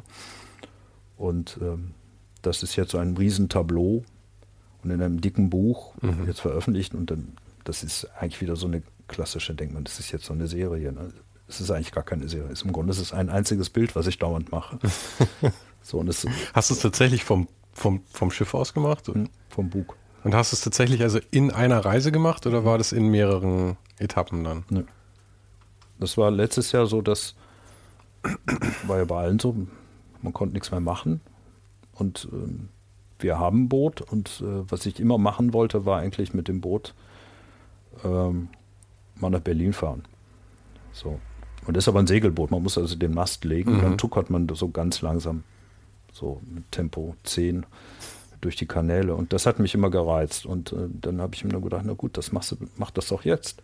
Also in der Pandemie. Was, alle anderen Projekte sind eh weg. Ausstellungen abgesagt, du hast Zeit. Ne? Und dann habe ich das gemacht und dann dachte ich mir, ich will aber jetzt nicht nur diesen, so einen Bootsturn machen, was ja auch ganz nett ist, sondern ich will was fotografieren. Und dann habe ich gesagt, dann fotografiere ich alle Brücken. Ne? Und ähm, ich habe natürlich viel mehr fotografiert. Ich habe auch Häuser und Menschen am Wasser und, und, Hafenanlagen und andere Schiffe und so viel ist da auf mich zugekommen. Aber dieses Konzept mit diesen Brücken, ich hatte so eine vage Idee und es hat sich im Nachhinein ja so, zu einem Konzept abgerundet. Mhm. Und ähm, ja. Aber geht es dir dann auch so, ich habe manchmal, wenn, wenn man dann zu irgendwas man weiß noch nicht so ganz genau, was der Fokus ist. Ja? Man probiert so Sachen aus dann. Aber man, man arbeitet halt immer an dem Ort, wo man gerade ist, macht man das und dann ist man auf so einer Reise und dann ist man halt ein bisschen weiter. Und dann irgendwann kann sich auch dann so diese Sorge einschleichen, vielleicht habe ich am Ende genau das, was ich eigentlich gerne hätte machen wollen, verpasst, aber ich weiß es erst am Ende irgendwie. Man möchte irgendwie gleichzeitig von allem Fotos machen und auf der anderen Seite möchte man eigentlich schon wissen, was der Fokus ist. Das Geht's erlebe ich so? bei jedem Foto, was ich mache. Ja. Dass wenn ich äh, alles einpacke und fahre und im Rückspiegel sehe ich dann noch, ach, scheiße, eigentlich hätte ich das von hier aus machen. ne? Oder man hätte es eigentlich anders machen müssen. Das Aha. erlebe ich so oft. Ne? Ja. Aber äh, es darf, soll einen ja nicht abhalten. Und jetzt bei diesen Brücken, da habe ich angefangen und wie wir da so gefahren sind, auch von allen Ecken und Enden fotografiert. Ne? Vorne, hinten, von unten und mhm. hoch und quer. Und da habe ich mir gedacht, wenn du das so weitermachst, ne, dann dann hast du ein, ein Datenvolumen, da, da wirst du wahnsinnig. Ne? Da, dann habe ich mir gedacht, ich mache einfach nur ein Foto immer. Also auf Mitte auf die Brücke zu und dann, wenn es so gut ist, keine Überschneidung und nicht gerade und einer, dann auslösen. Mhm. Manchmal war es nicht möglich, dann musste ich von der anderen Seite oder wenn dann ein Tanker vorbeikam, musste man ja auch ausweichen. Mhm. Dann musste man das irgendwie neu machen. Aber das hat dazu geführt, dass ich eigentlich also sehr viele Sachen fotografiert habe. Im Verhältnis dafür für zwei Monate auf dem Wasser habe ich dann 4000 Sachen fotografiert. Geht's eigentlich. Ne? Mhm. Also hört sich viel an, aber. Ja, es kommt ja immer zusammen. Es ist ja tatsächlich immer schwieriger, weniger Fotos zu machen, als, als viele zu das machen. Das ist eben das Digitale. Das unterscheidet mhm. sich, also man ballert drauf los, kostet nichts. Und ähm, aber man macht sich nur Arbeit. Ja, und mit dem Datenvolumen ist ja tatsächlich ein Faktor, weil ich, wir, wir arbeiten ja mit ähnlichen Kameras, mit diesem Fuji-Mittelformat. Und da habe ich auch festgestellt, bei 50 Megapixeln hat halt so ein Foto, und ich weiß nicht, 150 Megabyte mhm. oder sowas, mhm. so ein RAW. Mhm. Und da werden dir die Festplatten halt auch voll tatsächlich dann einfach ja. irgendwann. Ja. Also ich mache das immer noch auf externe Festplatten. Also ja, jedes ja, Projekt und dann kommst du hinten im Panzerschrank. Ne? Ja, aber ich finde trotzdem, auch wenn es externe Festplatten sind, ich habe alles auf SSDs normalerweise, ja. damit es ein bisschen schneller geht. Die kosten auch Geld. Also ich meine. Natürlich, ne? Ja. Also da habe ich das noch gemacht. Ich hatte halt diese kleinen Speicherkarten. Mhm. Die habe ich alle einzeln, dann habe ich es auf einen anderen Rechner gespielt mhm. und von da aus noch auf eine externe Festplatte. Ne? Weil auf dem Boot hatte ich auch immer noch Schiss, wenn jetzt hier irgendwie Wasser eindringt mhm. oder wir liegen irgendwo im Hafen in Berlin, Kreuzberg und dann plündern die mir ja, mein ja. Boot und so. Ne? Ja, das habe ich auch mal. Also wenn ich jetzt hier in Köln bin, ich habe halt, ich habe zwei externe Festplatten, aber ich ziehe alles auf die eine, kopiere es auf die andere. Und dann denke ich mir, ich meine, jetzt mittlerweile bin ich irgendwie lockerer geworden, weil halt noch nie was schiefgegangen ist, was allerdings wahrscheinlich das Gefährlichste ist, was sein kann. Aber ähm, ne gut, aber die, die Interviews habe ich auch noch auf der SD-Karte, die mhm. Fotos auch noch auf der SD-Karte, mhm. wird schon mhm. passen. Aber manchmal denke ich mir, am Ende liegt der ganze Scheiß halt trotzdem alles im selben Hotelzimmer. Und wenn mal jemand was klaut, habe ich halt einfach verkackt. Dann nimmt er nämlich alles mit. Aber letztendlich, was ist das eigentlich für eine Haltung? Weil äh, mit der Digitalisierung hat man auf einmal das Gefühl, man verliert alles. Ne? Aber wenn du das alles auf negativ irgendwo hast, das kann auch abbrennen oder verschimmeln. Oder, ja, und das ist nicht so einfach, Kopien zu machen. Ne? Und da ziehst du nicht schnell so mal einfach mal so 30, 100 Megabyte Dinger irgendwo rüber, sondern dann musst du halt entweder Internegative machen oder was ich was. Ne? Und wie viele Leute haben ihr Archiv verloren, weil es einfach ja, abgebrannt, Löschwasser oder bombardiert worden ist. Ne? Also die eingangs erwähnten Glasplatten von meinem Großvater, die sind natürlich auch irgendwie alle mhm. weggeworfen worden oder im Krieg zerstört worden. Ne? Ja, und ich meine, es ist natürlich auch alles, was physisch ist, verrottet natürlich auch irgendwann oder hat genau, halt ne? so ein Faktor. Naja, aber die digitalen Daten verrotten ja auch. Ne? Also ich möchte nicht wissen, ob ich in 50 Jahren noch einen TIFF habe oder, oder ein RAW oder, ja, aber ich denke, was für ein Rechner das ist oder wo ich dann habe ich auf einer Festplatte mit einem USB 1 Anschluss. Ne? ja, die Sachen immer so rüberzuziehen ist ja okay, aber ich denke mir auch immer irgendwann, ich arbeite immer mit Lightroom und das heißt, ich habe halt die RAWs und dann sortiert das alles in Lightroom. Sollte ich irgendwann mal umstellen von Lightroom auf was anderes, habe ich ein echtes Problem. Alles nochmal neu, ne? Also mhm. Festplatten wieder rausholen. Ja, das es geht halt einfach nicht. Dann müsste man irgendwann committen und sagen, okay, das hier sind die Enddaten und der Rest ist halt zwar auf der Platte, aber du wirst es nie wieder sehen, wenn man mal ehrlich ist. Ja. Ja, aber ich mache ja jetzt noch Vergrößerungen von Negativen, die, die aus den 70ern. Ne? Mhm. Also ich habe ja mit diesen ganzen Sachen aus Berlin, habe ich ja auch ein eigenes Buch gemacht äh, vor ein paar Jahren. Ne? Das waren dann irgendwie aus, teilweise Bilder aus meiner Vorstudienzeit. Ne? ja. So, ne? die, wo ich in Berlin als 17-Jähriger war, ne? da dachte ich auch, wenn das mal gut geht hier. Ne? Ja, ja. Also für, dafür hat es gereicht. Also zweimal drei Meter mache ich da nicht. Ne? Ja, das ist so. Äh, und der Zugriff halt war natürlich wesentlich einfacher. Ne? Ich habe da eine Kiste, da steht irgendwie drauf, wo was ist. Das ist leichter zu finden. Ne? Also ich finde manche Dateien schwerer jetzt. Okay, aber das muss man sagen, ist ja dann, äh, da bin ich mal so frei zu sagen, das ist absolut deine eigene Schuld. Weil man könnte es natürlich genauso absolut, gut. Gebe ich dir komplett recht. Genauso gut aber sortieren. Ich, ich sortiere es eigentlich sehr gut, aber alle zwei Jahre überlege ich mir ein neues System. Oder dann ja. habe ich einen neuen Rechner. Das habe ich auch lange, aber ich habe committed vor ein paar Jahren. Schon hat man irgendwie, oh Gott. Nee, ich habe committed vor ein paar Jahren. Das ist, äh, was verstehst du darunter, unter committed? Das heißt, ich, äh, ich bleibe bei dem Ordnersystem, was ich da angelegt ja. habe. Weißt, ich, ja, ja. ich meine, heute, weißt du, Datum rückwärts hingeschrieben und dann halt ähm, mhm. Boris Becker. Mhm. Dann weiß ich Bescheid. Ja, ja. Ja, wenn man das einmal hat, dann sollte man es wirklich, auch wenn es überholt ist, beibehalten. Ja, ja, absolut. Never change und, a running äh, system. und auch die, die, die Ordnerhierarchie. Am Anfang habe ich dann immer diesen Bilderordner, der da vorgegeben ist. Und dann habe ich natürlich meinen eigenen Bilderordner und dann und da muss man ja auch Hierarchien anlegen, ne? dass man irgendwo alles reinknallt und dann meinetwegen das, was man wirklich als Arbeit war, ausdruckt. Ja. Ne? Und niemals irgendwo Final dahinter schreiben oder sowas, weil es gibt immer ein Final 2 und Final 3. Ja, das muss man Final 2, da, da habe ich auch drei, vier Stück. ja, ja. Nee, das ist, das ist, aber gerade Künstler und Fotografen, ich glaube, das die Mai, es gibt so eine, so eine Untersparte wieder von denen, die sind, haben eine recht pedantische Ader, ja. Da gehöre ich auch dazu und das ist dann sehr gut für sowas, aber ich glaube, der Großteil ist doch eher auf eine Art freigeistig, die sich nicht vereinbaren lässt mit guter mhm. Ordnung. Also da muss ich sagen, hat mir diese Bunkerarbeit sehr geholfen, mhm. weil das war ein absolutes Ordnungssystem, was ich da hatte und haben musste.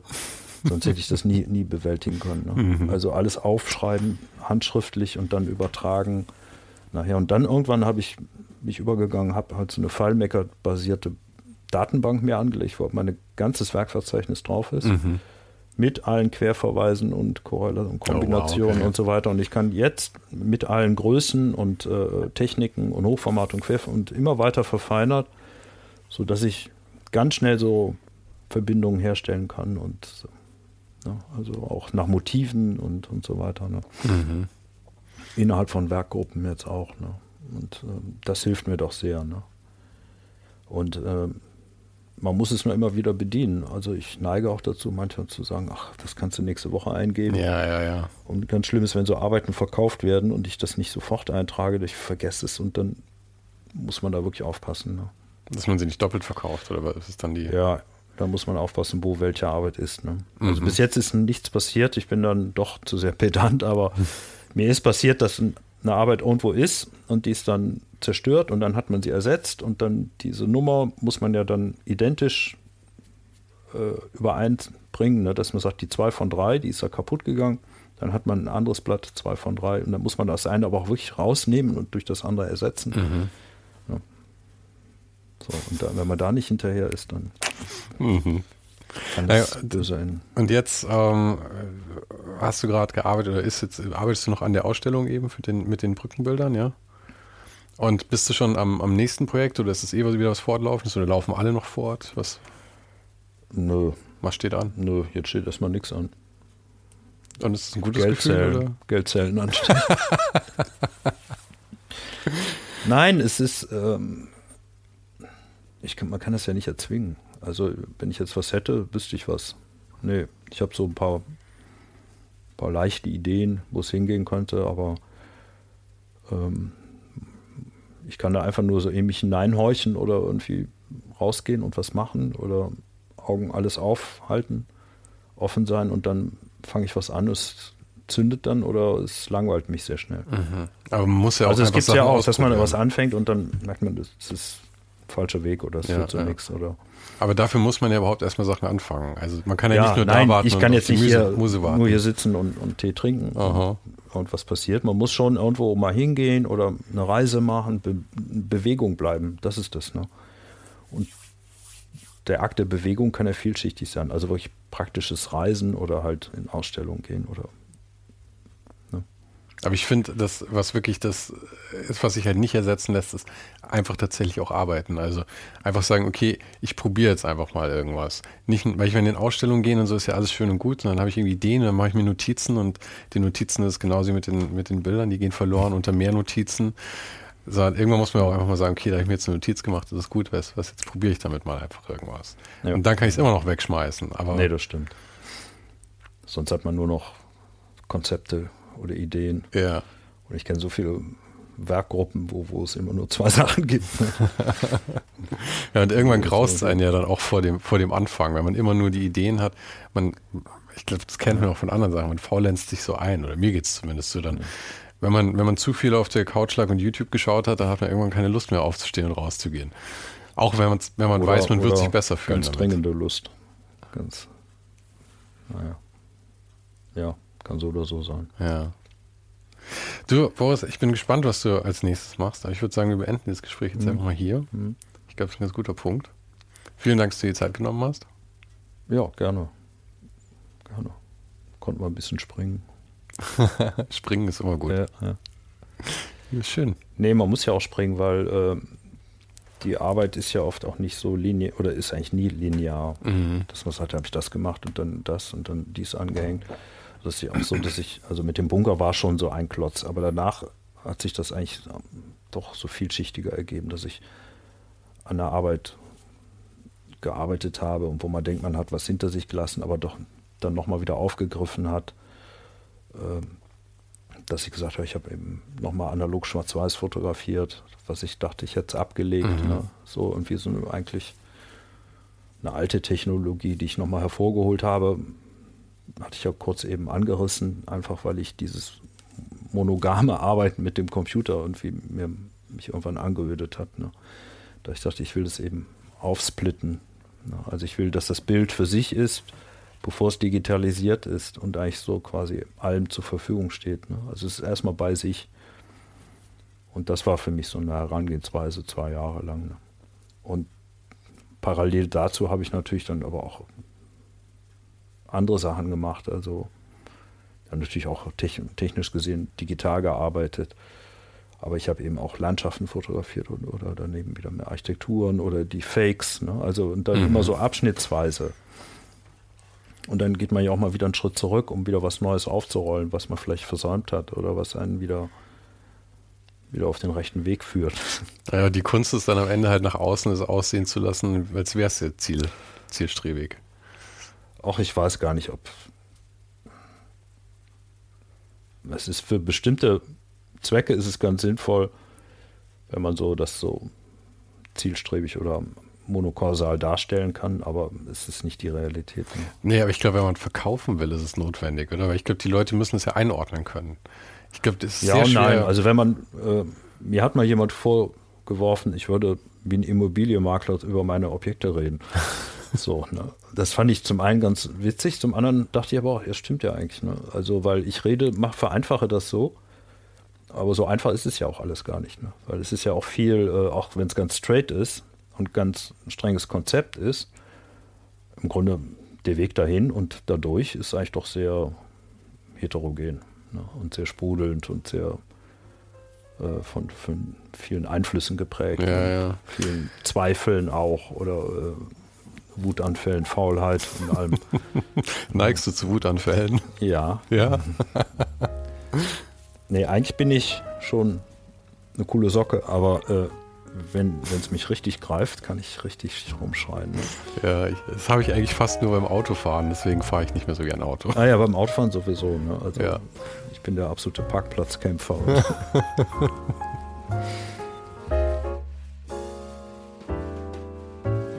Falls du noch nicht genug hast für diese Woche, kann ich dir noch ein paar Folgen ans Herz legen. Mitte des Jahres traf ich den Porträtfotografen Albrecht Fuchs in Köln.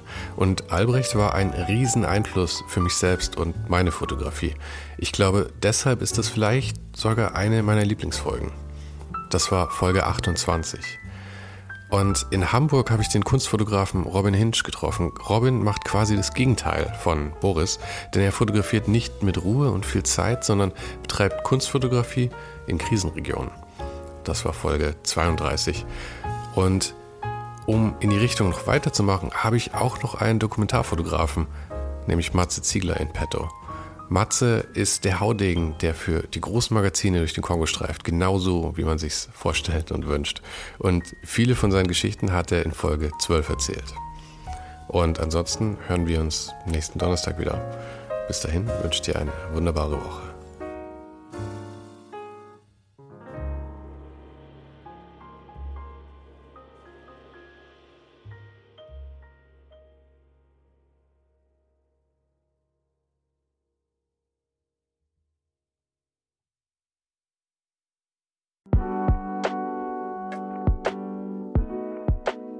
Das war's für heute. Falls du gerade eine von den älteren Folgen hörst, ist es gut möglich, dass du jetzt ein zweites Outro hörst. Lass dich aber nicht von mir verwirren. Ich bin gerade dabei, ein paar Änderungen zu machen und dafür muss ich 150 Folgen neu schneiden und nochmal uploaden. Du kannst dir wahrscheinlich vorstellen, dass das ein kleines bisschen dauert. Falls du mich und die Show supporten möchtest, gibt's dafür ein paar Möglichkeiten. Auf patreon.com slash svensaro gibt's jede Woche Bonusmaterial, exklusiv nur für Supporter. Und das für nur ein paar Euro im Monat, mit denen du mir helfen kannst, ohne den Hype noch lange, lange für dich weitermachen zu können.